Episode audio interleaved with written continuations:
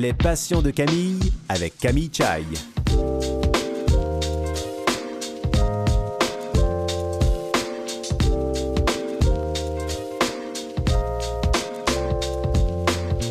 Mesdames et messieurs, bonjour, ici Camille Chai, j'espère que vous êtes en pleine forme. Aujourd'hui, je reçois à l'émission Marie-France Baudry-Bloin. Elle est psychoéducatrice, elle est devenue tétraplégique suite à un accident elle va nous raconter comment elle a surmonté cette épreuve.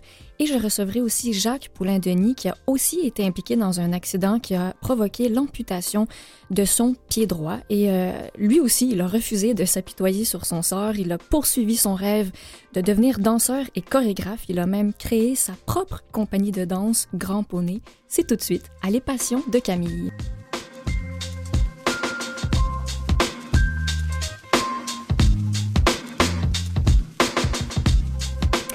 Alors, je reçois ma première euh, invitée, Marie-France Baudry-Bloin. Elle a 45 ans, elle habite à Montréal. Bonjour, Marie-France.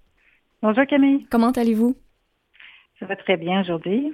Oui. Est-ce que vous avez toujours euh, habité à Montréal? Ah non, en fait, moi, je viens de Québec. Euh, ça fait ben, ça fait quand même depuis 99 que je suis à Montréal. Ça, ça fait un petit bout de temps maintenant. Vous êtes bien habitué. Oui. Vous dites que vous allez bien aujourd'hui. Euh, en fait, on, dirait que ça nous ouvre déjà sur un sujet qui est très euh, humain et qui fait partie de la vie. Hein. Il peut y avoir des hauts et des bas dans la vie. Ah oui, tout à fait. J'en ai vécu quelques-uns. Ben oui, et, ben, on, est, et on est là aussi pour, euh, pour en parler, mais pour voir à quel point, face à l'adversité, hein, à tout ce qu'on peut vivre dans la vie, on peut renaître de, de, de, de, ces cendres, entre guillemets.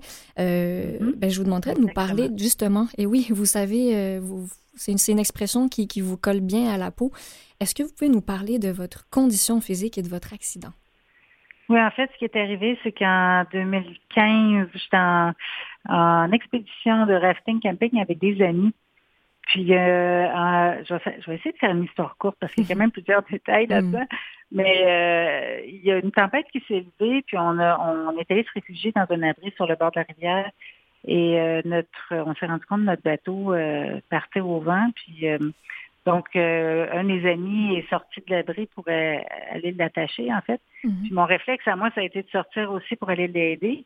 Puis en courant vers dans le chemin qui se rend jusqu'au bord de la rivière, il y a un arbre qui, à cause du vent qui était vraiment très violent, a cassé, il est tombé, je me suis cogné la tête dessus, puis je suis tombée à la renverse par en arrière, mais assez fortement hmm. qu'il euh, y avait une racine juste à l'endroit où mon manuc a hmm. atterri. Puis la racine a disloqué mes vertèbres cervicales de, de C4 à C6, donc ça ça a fait en sorte, ça a provoqué une paralysie immédiate des quatre membres. Fait que ce qui arrive aujourd'hui, c'est que évidemment, je me, déplace en fauteuil roulant. Mm-hmm. Je suis chanceuse parce que j'ai euh, l'usage de mes bras, pas de façon normale par contre, mais je peux bouger les bras, euh, mes mains sont complètement paralysées. Fait que je peux pas me servir de mes mains euh, de façon normale. Mais euh, ça reste que tu sais, je, connais des gens qui peuvent même pas bouger les bras du tout, là, qui sont tétraplégiques. Donc, euh, je me, considère quand même chanceuse parce que je peux me servir d'un ordinateur, je peux me brosser les cheveux, bon, mm-hmm. avec des adaptations, là, mais quand même. Oui, on parle d'adaptation, ça, ça, reste un plan B, hein, mais quand même, ça, ça c'est des choses qu'on ne prend, en fait, on ne prend pas pour acquis loin de là. Oh non, puis c'est ça qu'on se rend compte aussi quand il y a un accident comme ça qui arrive, puis on, on perd. Moi, ce qui est arrivé, c'est que j'ai perdu comme peut-être 95, 80, je dirais 90% des fonctions de mon corps. Donc, euh, on apprend vite à, euh, ben, il faut s'adapter là quand même. Oui. C'est beaucoup de deuil à faire en même temps. Oui, et, ça vous est arrivé euh, à 39 ans, ça, je veux dire, on, on, s'attend jamais à vivre un accident pareil, mais je veux dire, à, 39 ans, voilà, votre vie était, vous, aviez certainement déjà plein d'accomplissements. Euh, vous êtes maman aussi. Mais oui, j'ai deux enfants, ils sont euh, adolescents aujourd'hui. Ben, euh, mon fils a 12 ans, ma fille va avoir 16 ans dans quelques jours. D'accord. fait oui, c'est ça que pour moi, c'était, ça a été une grosse motivation pour mes enfants d'essayer d'aller le mieux possible parce que après l'accident, c'est, pas fini. Il y a toute l'épreuve de, euh, de la dépression là, qui arrive mm. euh, inévitablement parce que mm. ça reste que c'est c'est un gros changement dans une vie. Là. On, ne prévoit pas ça, puis euh, c'est vraiment pas agréable. Puis tout, mm-hmm. tout ce que ça implique comme perte, euh, moi j'étais très active avant, ce qui a fait en sorte qu'il a fait que je, je fasse le deuil aussi de, mon autonomie, de, de, toutes les activités que j'aimais faire avant que je ne pouvais plus faire. Donc, euh, mm-hmm. ouais, c'est beaucoup de choses en même temps, puis la santé mentale en prend un coup à ce moment-là. Oui. Est-ce que vous pourriez dire qu'aujourd'hui, ce, ce, deuil est complètement euh, fait? Ou c'est une bah, histoire de toute une vie? En fait, ben, pour être honnête, je, pense qu'il n'est jamais vraiment fait, là, hmm. euh, parce qu'on va toujours penser un peu à notre vie avant, comment on est, puis qu'est-ce qu'on pourrait faire aujourd'hui si on avait encore toutes nos fonctions. Mais euh, j'ai effectivement retrouvé une paix d'esprit que j'espérais donc pouvoir mm. retrouver dans ma vie. Là. Mm. Beaucoup, oui, oui, oui. Puis euh, il faut dire aussi que ça, j'ai un entourage fantastique, ce qui m'a aidé énormément. Là, je pense que c'est essentiel. Mes proches ont été ont été super présents, compréhensifs. Euh, et que ça, ça m'a aidé beaucoup. Là. Mm-hmm. Mais euh, aussi parce que, probablement parce que j'avais déjà des ressources. Moi, j'ai étudié en santé mentale, puis j'en ai fait ma spécialité aujourd'hui. Mm. Je travaille dans une entreprise où on, on travaille auprès de personnes qui ont des troubles de santé mentale, euh, des adultes, en fait. fait que j'avais déjà des, ressources. Là. Je partais avec euh, peut-être une longueur d'avance. J'ai utilisé ces ressources-là hmm. euh, au maximum pour justement passer au travers toute l'épreuve que ça impliquait. Mm-hmm. Et comment on, on réagit? Comment ils l'ont vécu, vos enfants? Parce que voilà, vous, il y a votre deuil, votre acceptation à faire, mais mm-hmm. pour eux, c'était leur maman qui, qui, qui, changeait. Oui, puis, ben, mes enfants, vraiment, là, sont, sont extraordinaires, moi, je trouve. Ils se sont super bien adaptés à tout ça. Au début, peut-être que mon fils était plus jeune. pour lui, ça a été un peu un choc de me voir à l'hôpital quand il est venu me voir la première fois. Mm. J'ai vu dans son regard que c'était comme Oh, qu'est-ce que est-ce que c'est vraiment ma mère, c'est ma maman?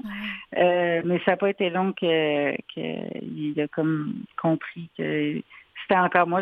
Puis heureusement, j'avais toute ma tête aussi, parce que j'ai pas subi de trauma crânien là, malgré le choc de l'arbre.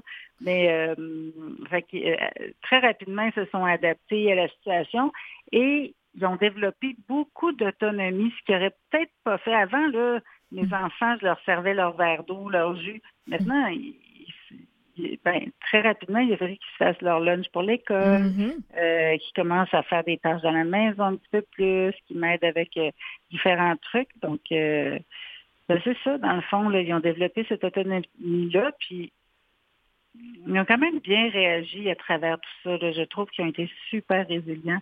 Ça aussi, mm. j'avoue que ça m'a aidé beaucoup là, à passer à travers ma propre épreuve. Ce qui est voir comment il, oui. comment il était capable de, de, s'adapter. Mm-hmm. Et cette force d'adaptation et cette résilience que vous nommez, ce qui est magnifique à entendre, c'est que vous la partagez, vous la vivez vous, mais vos enfants aussi. Donc, euh, malgré cette, ce, deuil, c'est un accident. Donc, vous l'avez dit, il y, a une, il y, a une perte qui est quand même énorme. Mais en même temps, vous, vous avez gagné d'une autre façon. Ben euh, oui, je dirais ça. Moi aussi, j'ai un peu cette perception-là. Mm. J'ai gagné. Bon, euh, mes enfants aussi ont gagné à travers tout ça. Euh, mais il y a, je pense qu'un des aspects, parce qu'on est quand même aux passions de Camille, fait que pour parler de ma, ma grande passion, qui est la santé mentale, il faut dire que mm. euh, passait à travers cette épreuve-là, il y avait toujours une partie de moi qui disait, qui, qui observait ce qui se passait, puis qui disait, OK, donc, moi, j'avais jamais vécu de dépression là, avant. Là. J'ai, mm. déjà été anxieuse dans la vie, euh, euh, mais la dépression, ça m'était complètement inconnu. Puis, j'essayais d'observer ce qui se passait à l'intérieur dans mes moments, dans mes grands moments de dépression, puis je, comprenais. Là, je me disais, OK, là, je comprends ce que les gens vivent dans cet état-là. parce que j'ai décidé d'en faire quelque chose avec ça aussi.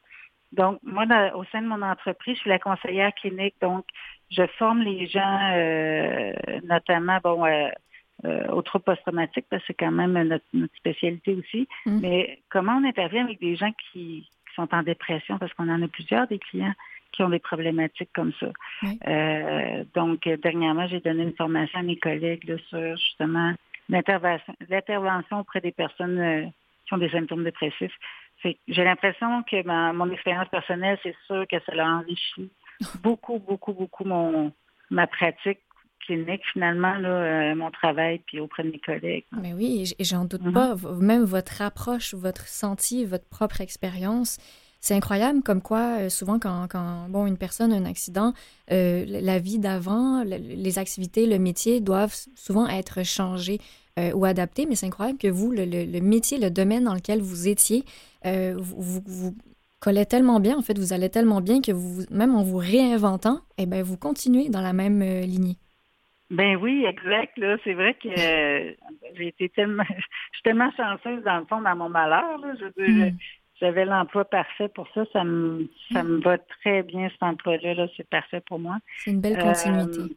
Oui, oui. Puis euh, si ça peut contribuer aussi au bien-être de d'autres personnes, je pense que c'est ça l'important aussi, le plus important. Là. Mm-hmm. Cette envie et ce besoin de, de, de, redonner aux autres ou de donner espoir.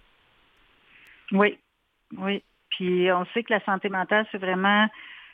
Euh, c'est tellement présent actuellement les problématiques de santé mentale. Oui. Euh, je pense qu'il faut bien s'outiller pour ça. Puis faut être en mesure aussi d'aider les gens euh, de façon à ce qu'ils retrouvent une, vie satisfaisante. Mm-hmm. Puis moi, j'ai décidé que c'était mon but dans la vie parce que quand arrive un événement comme ça, dans le fond, oui, on se réinvente, hein, comme, comme tu dis, mm. euh, mais aussi, il faut donner un sens. Il faut donner un sens à ce qui nous arrive. Euh, mm. Puis ben moi, le sens que j'ai donné, c'est ben voilà, il est arrivé ça pour que je puisse aider peut-être davantage des personnes qui ont sont aux prises avec euh, la dépression, avec l'anxiété, tout ça. Mm-hmm.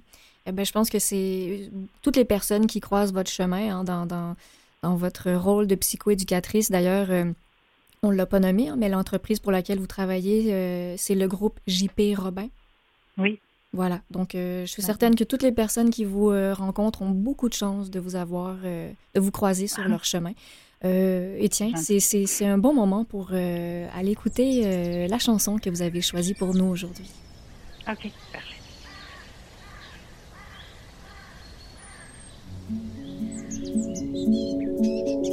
Down by the river, I was drawn by your grace into depths of oblivion, into the lover's place. I was stuck in a puddle full of tears and unwise, stuck doing snow, no, that we fade unlike honey, I know. Hey, when we walked out, no, I feel like we can throw away the forces of a past, and I know too, it's been the hardest days for you.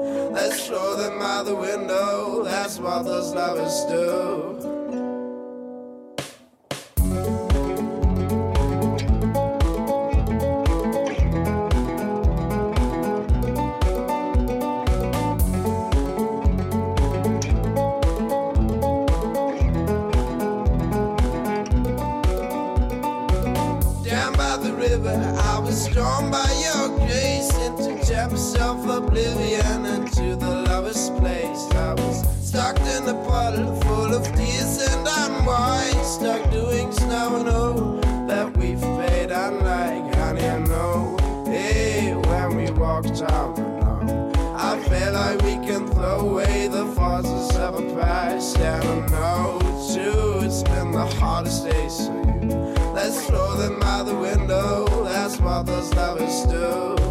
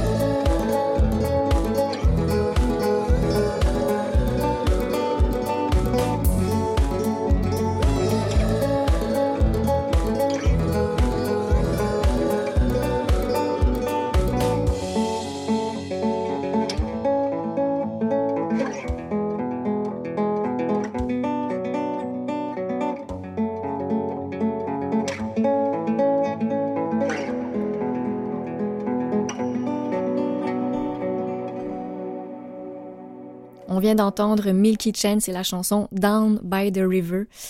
On se doute un peu hein, de la signification que cette chanson doit avoir euh, pour vous, Marie-France, mais j'ai envie que vous nous disiez qu'est-ce qu'elle représente pour vous, cette chanson? ben, en fait, euh, ben, c'est une chanson qu'à l'époque, j'écoutais beaucoup, euh, à l'époque de mon accident. Puis évidemment, bon, c'est près de la rivière, c'est ça que hmm. mon accident aussi, c'est c'est produit près d'une rivière. Donc, mm. mais je trouve aussi qu'il y a un aspect de, euh, tu sais, de, résilience dans cette chanson-là, tu sais, euh, de passer au travers des difficultés. Pour moi, ça me parle beaucoup là, dans ce sens-là. Je repense encore à vos enfants, on en a parlé avant la pause. Mais c'est incroyable ce que vous devez leur transmettre, leur inculquer sachant qu'ils ont vécu cet accident avec vous, en quelque sorte, hein, par la suite. Euh, j'essaie d'imaginer ça, mais je me dis que ça doit être euh, très puissant chez vous, les discussions. Ben, juste, en tout cas, j'espère que ça, ça leur a apporté quelque chose. Moi, je pense que oui, parce que je les regarde grandir et je les trouve juste fantastiques. Mm-hmm. Mais euh, oui, c'est des enfants qui... ben, ma fille, déjà, elle veut travailler auprès de personnes qui ont des, difficultés. Comme par hasard. Mon comme par hasard. il y a mon garçon qui, lui, il, développe un petit peu une personnalité de protecteur. il veut protéger les gens, ses amis, sa mm. famille, tout mm. ça. Euh, puis oui, dans le fond, là, euh, pour eux aussi, les personnes qui ont des handicaps ou des visibles, là, euh, c'est comme la normalité là, pour eux. Mm-hmm. Puis ça, je trouve ça bien parce que même moi, avant mon accident, les personnes en fauteuil roulant, par exemple, qui présentait des handicaps, c'est comme s'il était un petit peu invisible. Hein? Puis c'est vraiment le cas dans la société. Là, on entend pas mal parler en plus euh, euh ces temps-ci, mais euh, je les voyais pas vraiment. Mm. Euh, fait que mes enfants, pour eux, c'est c'est comme normal. Là. C'est des gens comme n'importe qui, tu sais. Mm. Fait que pour ça, je, trouve ça bien que ça leur a appris ça. Mm-hmm, complètement. Et, je reviens encore une fois à votre, euh, votre métier de psycho-éducatrice. Euh, est-ce qu'il y a des choses qui ont changé quand même par rapport à votre poste ou votre rôle euh, auprès des, des, patients que vous avez maintenant que vous êtes en fauteuil roulant? Ah ben oui, tout à fait. Avant, je, rencontrais les gens à domicile. J'allais moi-même faire des interventions à domicile auprès de personnes. là, maintenant, évidemment, je ne vais plus à domicile chez les clients parce que ce serait un peu compliqué de, mm-hmm leur demander ben est-ce que votre maison est accessible au fauteuil roulant par hasard? Oui. Fait que je fais plus ça. Euh, non, je suis vraiment en soutien clinique à l'équipe. Fait que souvent mes mes collègues m'appellent s'ils ont des impasses dans des dossiers, euh, euh, ils savent plus trop comment orienter leurs interventions, ils vont m'appeler, on va en discuter, puis on va chercher des solutions ensemble. Euh, puis comme je disais tout à l'heure aussi, tout l'aspect formé, faire la formation des gens mm-hmm. pour qu'ils soient en mesure de, de, de, de, faire des, des, suivis avec les, mm-hmm. la clientèle qu'on a. Et euh, votre fauteuil roulant, donc, euh, c'est un fauteuil manuel, hein? Ben, en fait, non, moi, j'ai troqué pour le fauteuil motorisé. Pour euh, la bonne raison que j'ai fait la demande pour un chien Mira. Ah, et oui, puis vu que je suis pas très forte, ben, je, mon fauteuil manuel, c'était plus difficile de le contrôler, ce qui aurait été un petit peu dangereux pour le chien. D'accord. Pour avoir le chien, j'ai décidé que j'utilisais mon fauteuil motorisé euh, dorénavant, puis euh, ça a été un très bon choix parce que c'est un, chien fantastique que j'ai eu. Hmm. le lien que vous devez avoir euh, avec lui doit être indescriptible. Ah, c'est merveilleux. Oui, puis pour mes enfants aussi, hein, ça c'est un, hmm. un autre avantage. dans, quel sens d'ailleurs? Parce qu'ils savent que, que, ce chien est là pour, pour vous servir et pour vous aider? Oui, ben c'est un chien d'assistance, donc mm-hmm. c'est ça qu'il a été euh, il a été entraîné pour euh, pour remplir certains euh, pour me rendre certains services. Là, il va ramasser, par exemple, des choses que j'échappe par terre, il va m'enlever mon manteau l'hiver. mais tu sais, pour les j'ai eu la chance d'avoir ce chien-là. Fait que je disais, tu sais, si j'avais pas été en fauteuil roulant quelque part, on n'aurait jamais eu euh, cette belle mm-hmm. chance-là d'avoir cet animal-là dans, la famille. Mm-hmm. Puis euh, c'est ça. Oui, c'est bien pour tout le monde.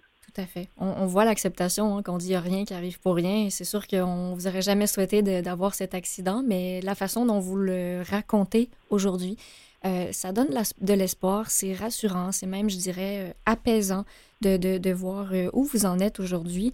On parle de votre chien qui, qui, qui est une énorme aide pour vous.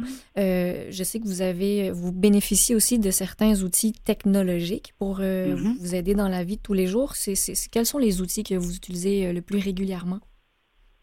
Ah, euh, à part le fauteuil roulant, qu'est-ce que j'utilise? Ben, j'ai toutes sortes de petites adaptations. C'est des petits détails des fois. Là, euh, j'ai des ustensiles qui ont été euh, tordus d'une façon pour que je puisse les tenir dans ma main. Euh, ben, pas dans ma main, là, je, le, je le coince entre mes doigts. Mm-hmm. j'ai plein de petits trucs. J'ai une poignée sur ma brosse à cheveux. Mm. j'ai j'ai une attelle pour pouvoir tenir ma brosse à dents. Donc, il y a plein de petits outils comme ça qui sont vraiment utiles, puis qui demandent des fois d'un peu de créativité là, aux ergothérapeutes, entre autres. J'imagine bien. Euh, oui, pour inventer des systèmes pour qu'on puisse se servir de différents trucs. Là. Mm-hmm. ouais. Là, vous nous parlez de créativité, Marie-France. Euh, on approche euh, votre passion, là. Qu'est-ce, que, qu'est-ce, qui, qu'est-ce qui vous aide à vous occuper, en fait, dans vos vos temps libres? Euh, ben, à part le travail, ben, je travaille quand même beaucoup ces temps-ci. Pendant longtemps, ce qui m'a aidé énormément dans ma réadaptation, c'est j'ai découvert l'aquarelle. C'est un éducateur en réadaptation qui dit, qui m'a demandé si j'avais déjà essayé ça. J'avais mmh. jamais essayé ça de ma vie. Puis j'ai commencé à faire de l'aquarelle. Puis j'ai vraiment trouvé ça apaisant j'avais l'impression aussi de produire quelque chose. C'est dans un moment où tu as l'impression que tu peux plus rien faire, être capable de, produire quelque chose qui était beau, puis que les gens me, m'encourageaient à continuer, ils trouvaient ça beau. Il y a même des gens qui vont acheter des aquarelles. Mm. Euh, moi, ça m'a fait vraiment du bien là, de, de, de faire ça, le petit côté artistique aussi là, qui me faisait du bien. Fait que j'ai, commencé à faire ça. J'en fais moins maintenant parce que je travaille beaucoup. Mais euh, éventuellement, je vais m'y remettre parce que ça fait du bien de, s'exprimer artistiquement. Ben oui, j'imagine. Qu'est-ce, qu'est-ce que vous aimez, euh, on dit peindre? À l'aquarelle? Qu'est-ce que vous aimez? C'est quoi votre style? Ah, je fais des animaux. J'aime les animaux du Québec. Moi, j'ai toujours adoré le plein air, la nature. Fait que je peins les animaux du Québec, là, euh, des chouettes, des chevreuils, des renards, euh, des ours, euh, euh loups. Puis, euh, ah oui, j'avais fait une, une, corneille aussi à un moment donné pour mon, mon demi-frère qui, et eh oui. Eh bien, j'ai, je dois vous avouer, j'ai la photo de votre corneille devant moi. On, a trouvé, on a trouvé l'image sur Internet. Elle est magnifique. Oui, oui, oui. Ah ben merci. Et vous dites que certaines personnes vous en ont déjà acheté. Peut-être que nos mhm. auditeurs sont, sont curieux. Euh, est-ce qu'il y a un endroit où eux peuvent retrouver euh, vos, votre art, vos peintures? Oh, euh, ben, j'en fais pas vraiment un, revenu actuellement. C'est vraiment pour le plaisir. Mais oui, j'ai une page Instagram MSB underscore ART. D'accord. MSB, donc barre en bas ART, et on peut vous trouver sur Instagram. Et moi, je vais vous dire, je vais, je vais aller voir votre page parce que c'est, c'est, très beau. De, encore une fois, vos dessins sont très apaisants. Ah oui, OK. oui, je, je, vous le garantis. Euh, j'ai envie de, de, de, vous demander qu'est-ce que parce que on, parle, vous avez parlé de santé mentale tout à l'heure. Je trouve que c'est un sujet qui euh, qui est très important, euh, en fait, qu'on y accorde euh, du temps. Euh, mm-hmm. Est-ce qu'il y a quelque chose que vous aimeriez dire à nos auditeurs pour justement, dans la même lignée, hein, comme vous dites, de, les motiver, leur donner une, une, lueur d'espoir dans des moments où peut-être ils peuvent trouver ça plus difficile? Ah, ben, je dirais qu'une chose importante, c'est d'avoir beaucoup de compassion pour soi-même. Parce que je crois sincèrement que l'être humain, peu importe l'épreuve qu'il traverse, fait toujours de son mieux. Euh, des fois, le mieux, c'est pas, on a l'impression que c'est pas beaucoup, mais l'important, c'est, c'est juste de continuer à, à faire de son mieux, dans le fond. Puis une journée, le mieux, ça va être euh, un petit détail de rien, puis une autre journée, ça va sembler extraordinaire, mais, mm. mais puis avoir beaucoup d'autocompassion, je pense que c'est très important. Mais où on trouve ces, ces, ces outils ou ces états d'esprit? Oh, euh, c'est une question difficile. À part, à, à l'intérieur de soi-même. Mais c'est ça qu'il faut aussi savoir qu'on a le droit Mm. OK? je pense qu'il y a beaucoup de gens qui ne donnent pas le droit de, de, de, vivre des difficultés ou de vivre des émotions parce qu'ils ont l'impression que ça les rend faibles. Mais au contraire, le fait d'être en mesure de ressentir euh, ce qui peut être extrêmement difficile des fois, c'est ça qui prouve la vraie force. Puis il y a une mm. phrase que j'aime beaucoup, je pense que c'est Bob Marley qui a dit ça, mais mm. tu sais, être fort, euh, euh, on ne sait pas à quel point on peut être fort jusqu'au moment où être fort, c'est la seule chose que tu peux faire. Mm. Fait que là, je le traduis librement, bien sûr. Oui. Mais, euh, C'est très puissant, en fait. On... Parce que souvent, on cherche à l'extérieur. Si, ce dont on a besoin mm-hmm. qui va venir nous faire du bien à l'intérieur. On peut trouver des choses à l'extérieur, euh, mais de... Ben, on peut trouver des guides à l'extérieur, voilà, Voilà. Mais tout va se passer quand même à l'intérieur de soi-même. Hmm. Personne ne va faire le travail à notre place, c'est ça. Est-ce que vous pensez que tout le monde est suffisamment armé, ou même si on part de loin, est-ce que tout le monde a cette euh, capacité d'aller chercher ses, ressources en soi? Ah, tout le monde a la capacité, mais c'est peut-être pas tout le monde qui est aussi bien armé, comme tu mm-hmm. disais. Mm-hmm. Euh, des fois, il nous manque les outils pour pouvoir euh, pour pouvoir comme traverser les étapes finalement. C'est à ce moment-là, il ne faut pas hésiter à demander de l'aide aussi. Mm-hmm. Les services sont là, là euh, pour, pour donner un coup de main. Là, ça reste qu'on a, Parfois, on a besoin d'un guide pour passer euh, à, travers une épreuve. Peu importe ce qu'elle est, l'épreuve, là, ça peut être, tu sais, euh, on se dit, là, moi, je, suis devenue tétraplégique, là, ça a l'air dramatique, puis assez intense et plutôt rare aussi, là, ça arrive pas mm-hmm. souvent. mais des fois, ça peut être des difficultés qui ont l'air, somme toute, anodines, et pour certaines personnes qui vont vivre avec beaucoup de détresse. Il faut, c'est ça quand je parle aussi d'autocompassion. Exactement. Il faut se donner le droit aussi de vivre ce qu'on a à vivre, de la façon qu'on est capable de vivre.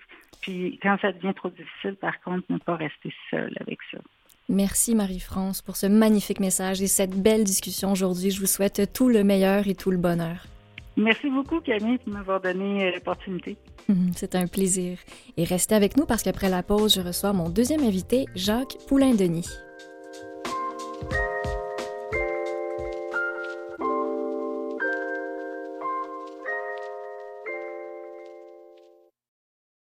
Vous écoutez mm. Les Passions de Camille avec Camille Chai. Et oui, je suis toujours avec vous et je reçois mon deuxième invité qui s'appelle Jacques Poulain-Denis, il a 42 ans et il habite à Montréal. Bonjour Jacques. Oui, bonjour Camille. Je dois dire quand même aux auditeurs que c'est un plaisir de te retrouver parce qu'on c'est ça les, les, la, magie ou la beauté de l'émission, ça, ça me fait recroiser et retrouver des personnes que j'ai déjà eu la chance de, de rencontrer avant. Euh, donc, on a déjà participé, toi et moi, à un, projet, euh, en fait, un défilé de mode euh, dédié aux personnes handicapées, entre autres. Mhm. Oui, c'est. Été bien agréable de, s'en rappeler là, quand on en parlait l'autre jour. ça fait quand même dix ans de ça, au moins, je pense. Moins. Plus que ça, ah oui. Au moins, oui. oui. Mais on est aussi ensemble aujourd'hui, évidemment, pour ben, en apprendre plus sur toi. D'ailleurs, tu habites à Montréal, mais tu n'as pas toujours vécu à Montréal. Non. Euh, non, en effet, j'ai grandi euh, en Saskatchewan. Moi, je suis originaire de, de l'Ouest, des Prairies. Hmm. Euh, ben, puis j'ai grandi là jusqu'au secondaire avant de déménager au Québec pour faire mes études en danse. Puis un peu plus tard aussi, jeune adulte, j'ai été, j'ai déménagé en Californie environ trois ans pour pour pour danser, en fait, pour travailler avec des compagnies de danse là-bas. Hmm. Et là, donc, c'est plus un secret euh, pour euh, nos auditeurs. Hein. Donc, tu es euh, chorégraphe, metteur en scène, ah. interprète, compositeur. donc, tu es vraiment un, artisan des arts de la scène. mais j'aimerais que tu nous parles aussi de ta condition physique, parce que, bon, il y, a un lien à faire ou pas, mais bon, on a toute l'entrevue pour en discuter ensemble. On va en parler. Oui. Ben oui, ben ma condition physique, la petite twist avec hmm. laquelle je me réveille tous les matins, c'est que euh, je porte une prothèse euh, au pied droit, à la jambe droite. Euh, après, la petite histoire, c'est qu'après mon, mon cégep, mes études au cégep en danse à Drummondville, je, je changeais d'école, j'allais entreprendre un nouveau programme à Toronto, au School of Toronto Dance Theatre. puis là, j'avais déménagé mes choses là-bas. le vendredi, avant le début des, des classes du lundi, donc trois jours avant le début des classes, j'étais en route, je faisais du pouce euh, de l'autostop pour me rendre là-bas. Puis la voiture qui m'a ramassé euh, a eu un accident, un assez gros accident, Mm. puis euh, dont je me souviens pas des détails. J'avais un peu perdu euh, connaissance, Mm. mais euh, je me suis réveillé à l'hôpital, puis je me suis jamais rendu à Toronto ce- ce- ce- cette année-là, ou en tout cas, euh, mon, mon parcours a un peu changé. Euh, puis donc c'est ça, j'ai entrepris, une réadaptation pendant une année et demie à peu près pour apprendre à marcher avec un pied artificiel Mhm. euh, puis me remettre de tout euh, ce choc-là.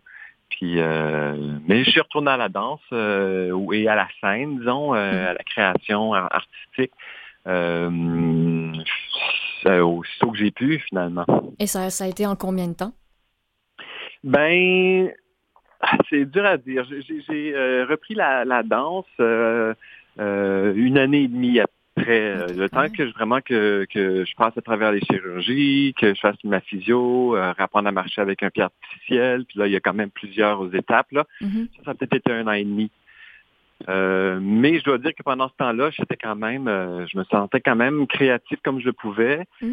Euh, on peut pas, l'artiste c'est pas éteint là. Hmm. Mais, euh, mais vraiment, là, je dirais que j'ai pu euh, faire un premier spectacle euh, ouais, une année et demie, presque deux années après, euh, à peu près une année et demie après mon accident, ouais. Ce qui, ce qui est magnifique euh, et, et vraiment impressionnant parce que euh, j'ai envie de te demander, est-ce que l'artiste en toi, après l'accident, quand tu as pris conscience que Mhm. voilà, tu étais amputé du, du, du pied, est-ce que l'artiste en toi euh, a, a eu peur de ne plus poursuivre ta passion?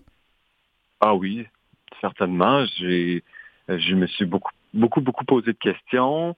Euh, je, moi, j'avais pas de quand on, quand on a quand on s'embarque là à- dans une carrière en danse, on n'a pas beaucoup de, de- d'exemples de, de danseurs handicapés. C'est Ben plutôt non. l'inverse. C'est des c'est des gens qui sont euh, au summum de leur état physique et puis de leur euh, Ben leurs oui. compétences. Euh, fait que là, surtout le pied, on dirait que je sais pas si ça avait été bah, je pense que j'aurais n'importe quel euh, handicap euh, serait difficile, mais le, mais le pied, c'est un peu la base là, de, de, de tout, tout ce qui tout ce qui est le, le mouvement au sol, euh, le ballet. Euh, Puis que, hein, ouais, ouais. je, l'ai senti tout de suite là, que ça allait être une grosse embûche. Hmm. dire ça comme ça. Oui.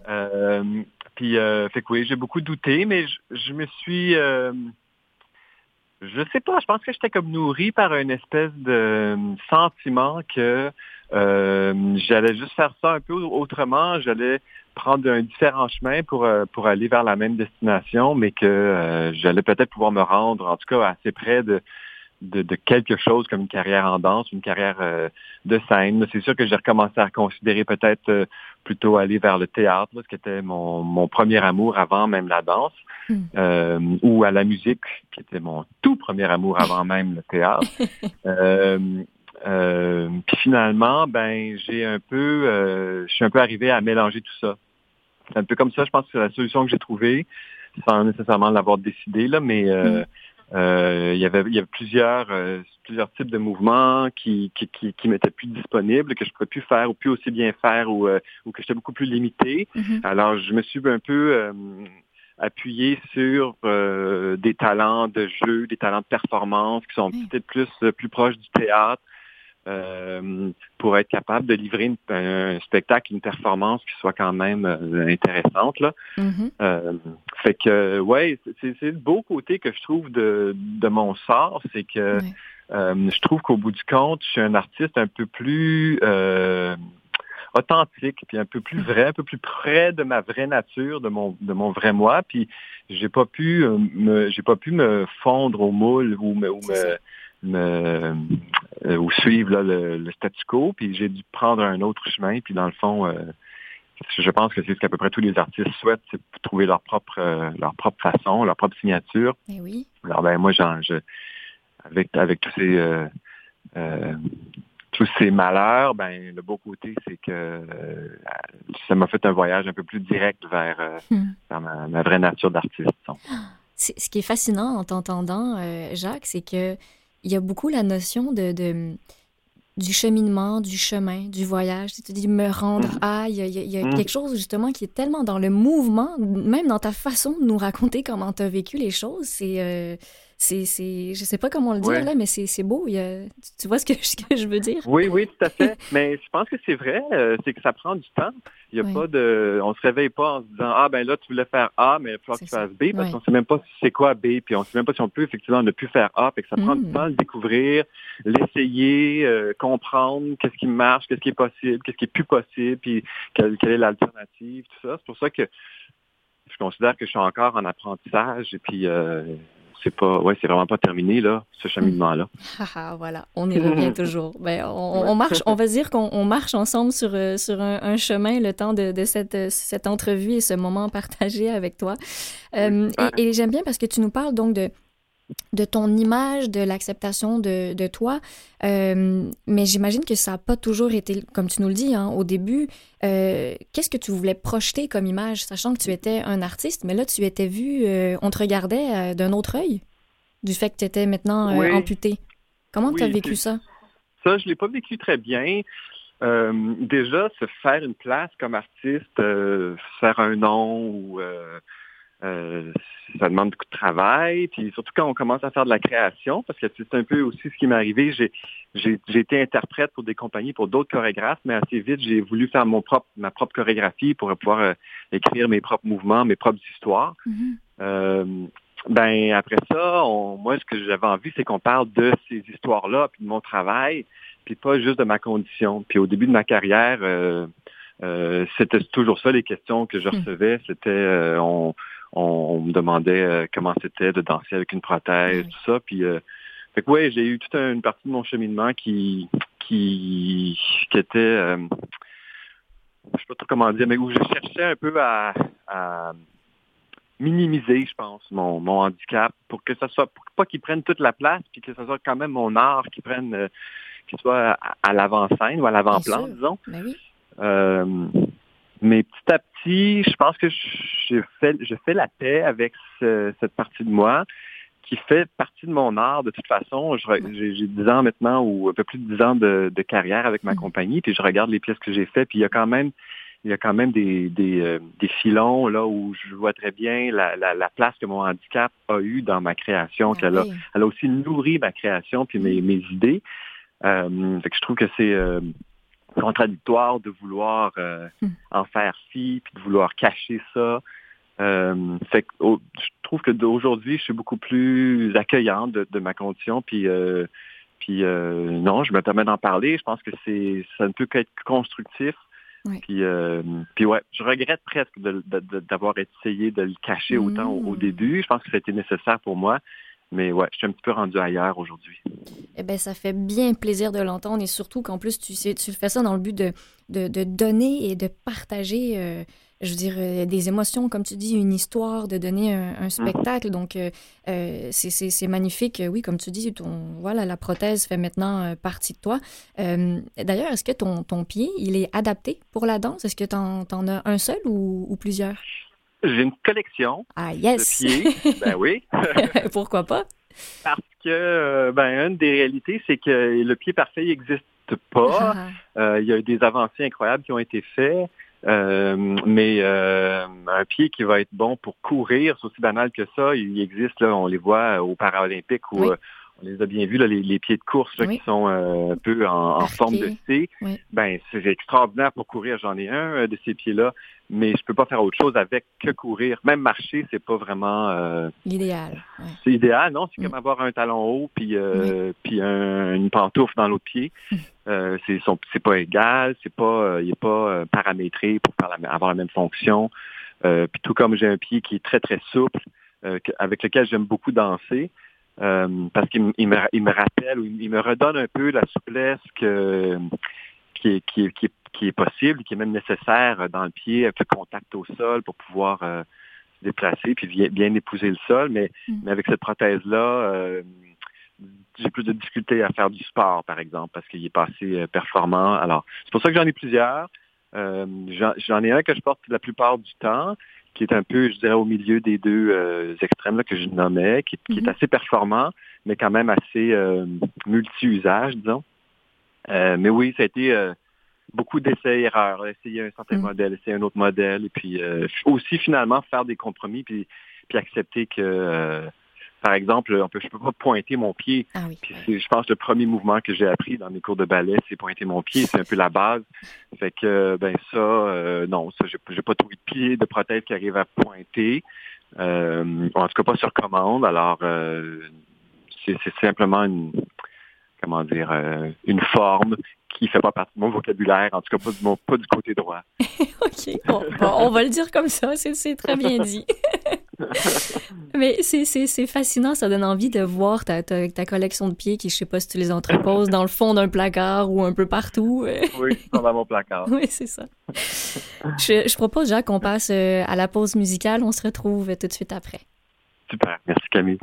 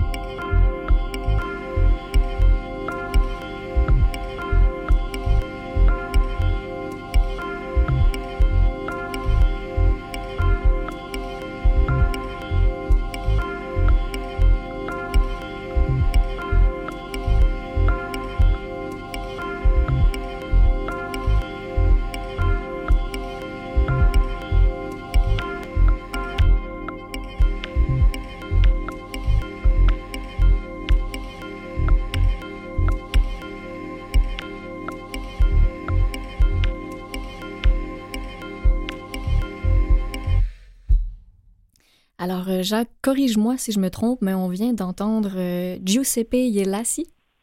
Oui, c'est bien lui. Et donc, on a entendu une chanson, en fait, c'est le- le- la chanson, c'est la chanson numéro 5 de son album X, Oui. AIX. C'est ça. Je l'ai bien Oui. euh, dit.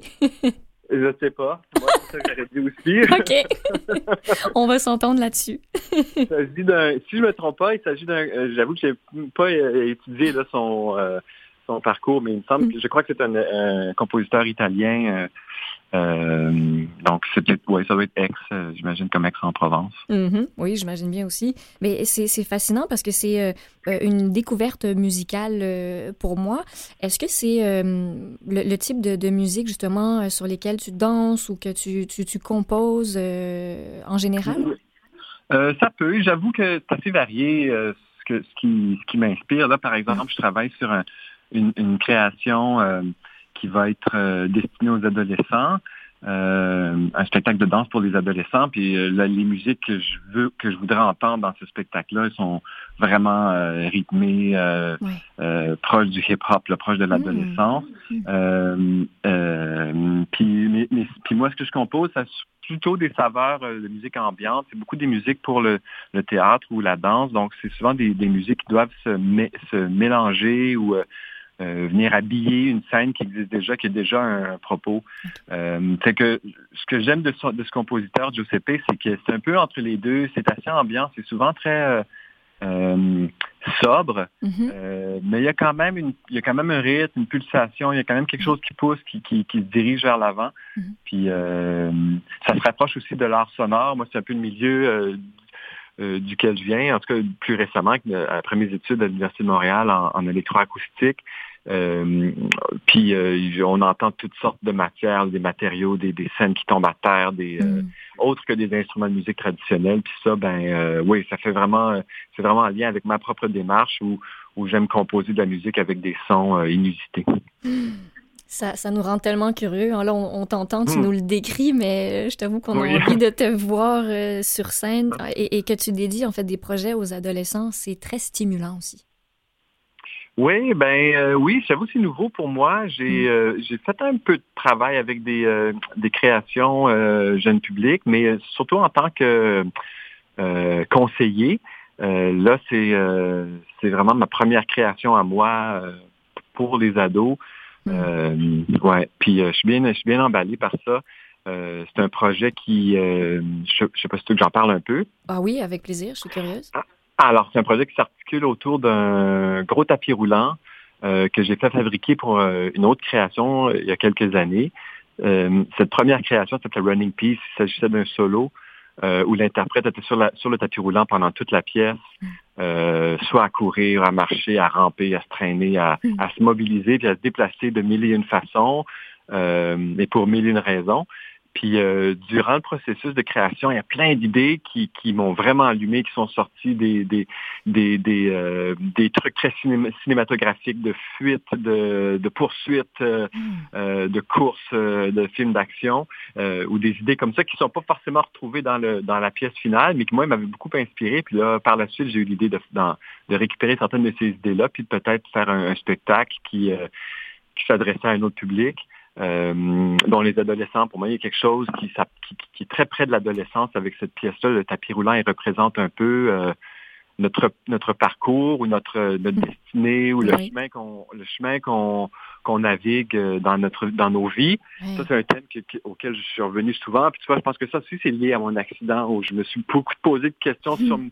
sur mon destin, pourquoi moi, hmm. qu'est-ce que ça implique pour la suite et tout. Mm-hmm. Puis euh, puis je trouve que le tapis roulant, il, il, représente ça. C'est quelque chose dans, sur lequel on est on est captif. Il n'y a pas mille et un euh, embranchements euh, ou intersections. Tu, tu, restes sur une, une seule track, euh, un peu comme notre vie à nous. Puis, euh, puis pour moi, il y avait un lien avec l'adolescence où on arrive à, à l'adolescence, on arrive à une période de transformation, on passe à, la vie adulte, puis, puis toute cette idée, toute cette notion de, de choix de, choix de vie, puis de chemin, de carrière, tout ça vient vraiment plus à la surface. Puis euh, c'est pourquoi je pense que ce projet-là euh, hmm. pourra bien s'adresser à eux. Oh oui, je pense bien que oui. Et tu dois euh, livrer ce projet quand? Ben là, on va en faire certains essais ce printemps. on va faire des, essais en extérieur. La, pandémie a un petit peu bousculé notre hmm. processus là. Mm-hmm. puis, mais c'est bon, on va utiliser ça, cette nouvelle réalité pour comme, euh, comme outil de travail. Alors, on va essayer de faire peut-être des, des, essais euh, en, extérieur.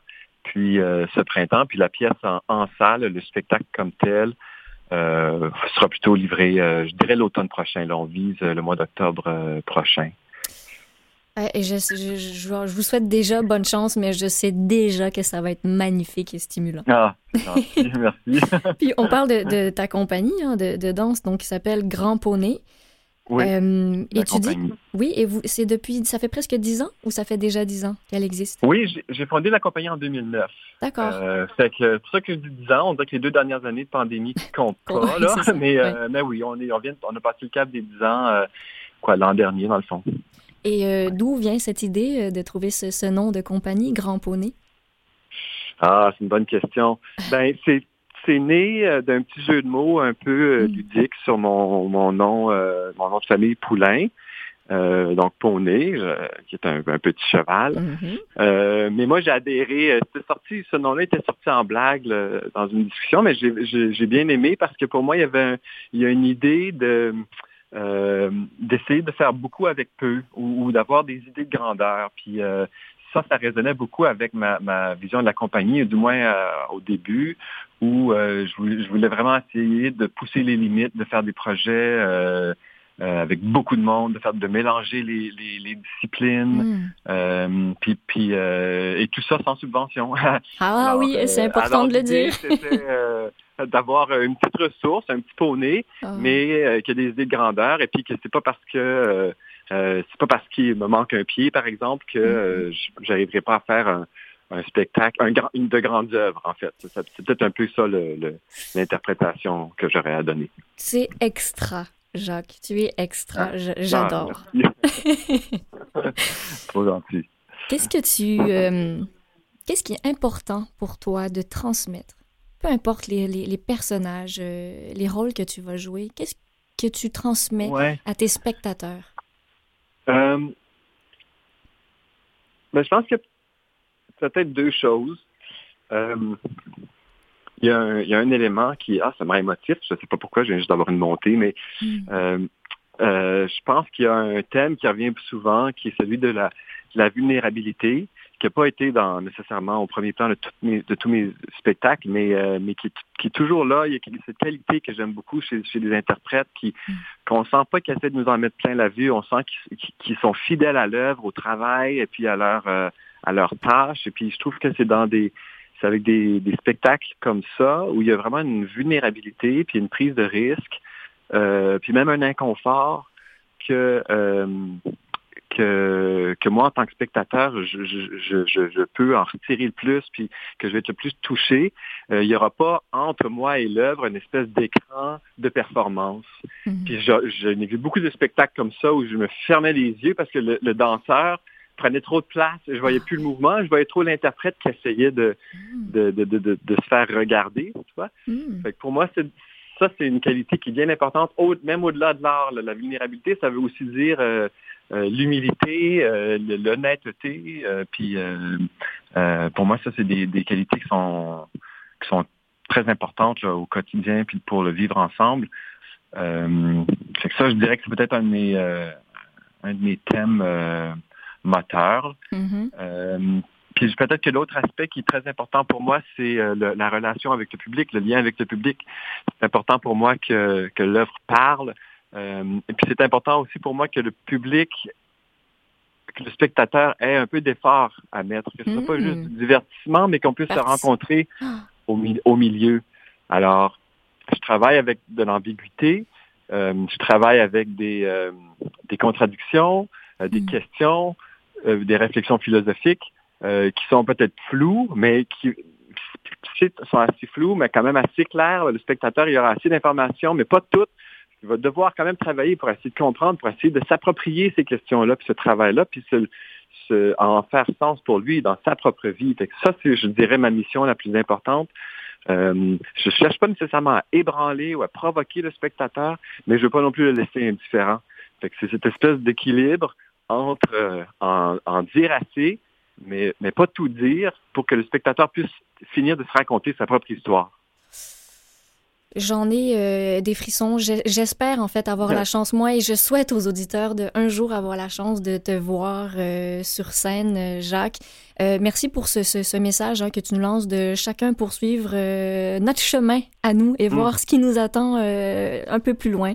merci infiniment. Ça m'a fait un très, très grand plaisir, Camille. Merci à toi, puis, merci à, tous, à tous les auditeurs qui nous ont écoutés aujourd'hui. Et c'était un plaisir pour nous aussi. Je vous remercie, vous, nos chers auditeurs, qui êtes toujours avec nous à chaque semaine, j'en suis sûre.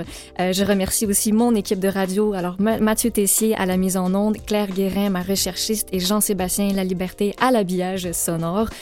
N'hésitez pas à nous réécouter sur le site www.canalm.vusevoix.com et je vous dis à, à bientôt et à la semaine prochaine.